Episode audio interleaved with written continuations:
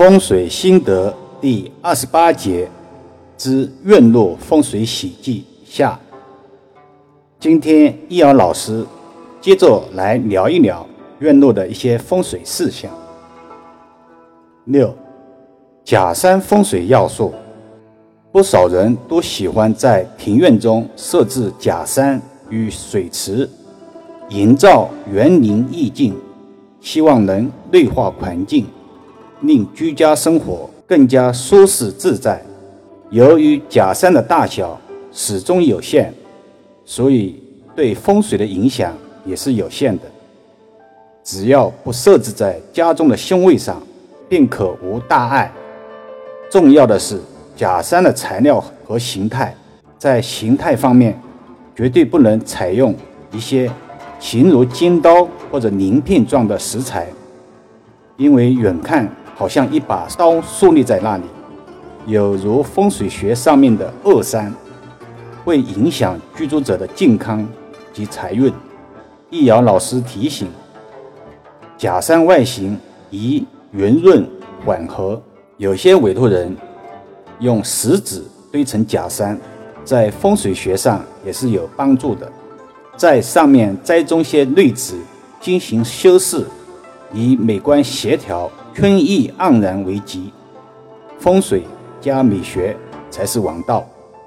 重点是石头是真正的原石，绿植是有生命力的绿植，而不是塑料材质的假花假草代替。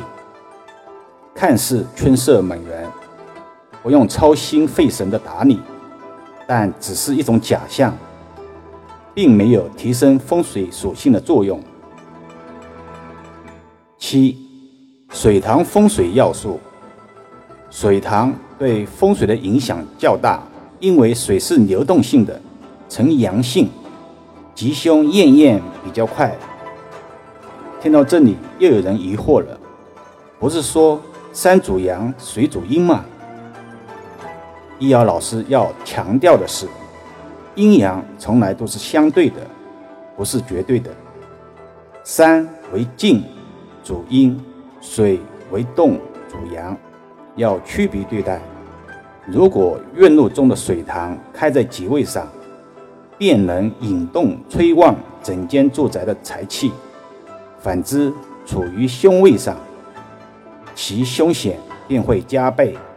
所以要请专业的老师实地考察，找出院落的吉位，建造水塘。除了位置重要外，水池的形状也不能马虎。在风水学上，水宜曲直有情，忌讳直来直去。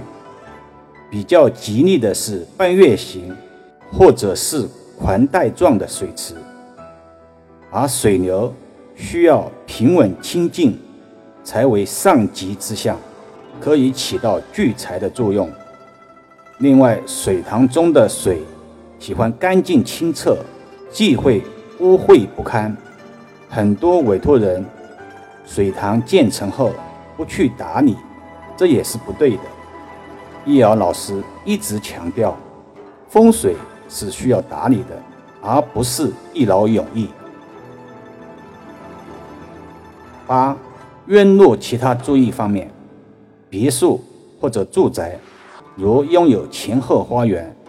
两者皆可种植适量的绿植，平衡阴阳，但切忌过多过杂，尤其是庭院的根植，更不可以过高，以免入卧的阳光被遮挡。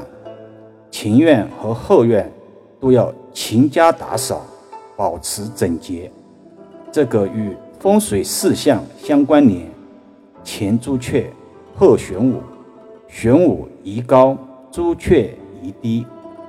院落外围如果建有围墙，高低、宽窄及大小应该一致，而且围墙要完整平齐，不可以崩缺。有些委托人会在围墙开窗，以求美观，但这种风水格局为风水大忌，会令围墙失去防护意义。更容易招惹是非。好了，今天先讲到这里吧。更多分享，请至易瑶文化主页收听、点评、转发、收藏。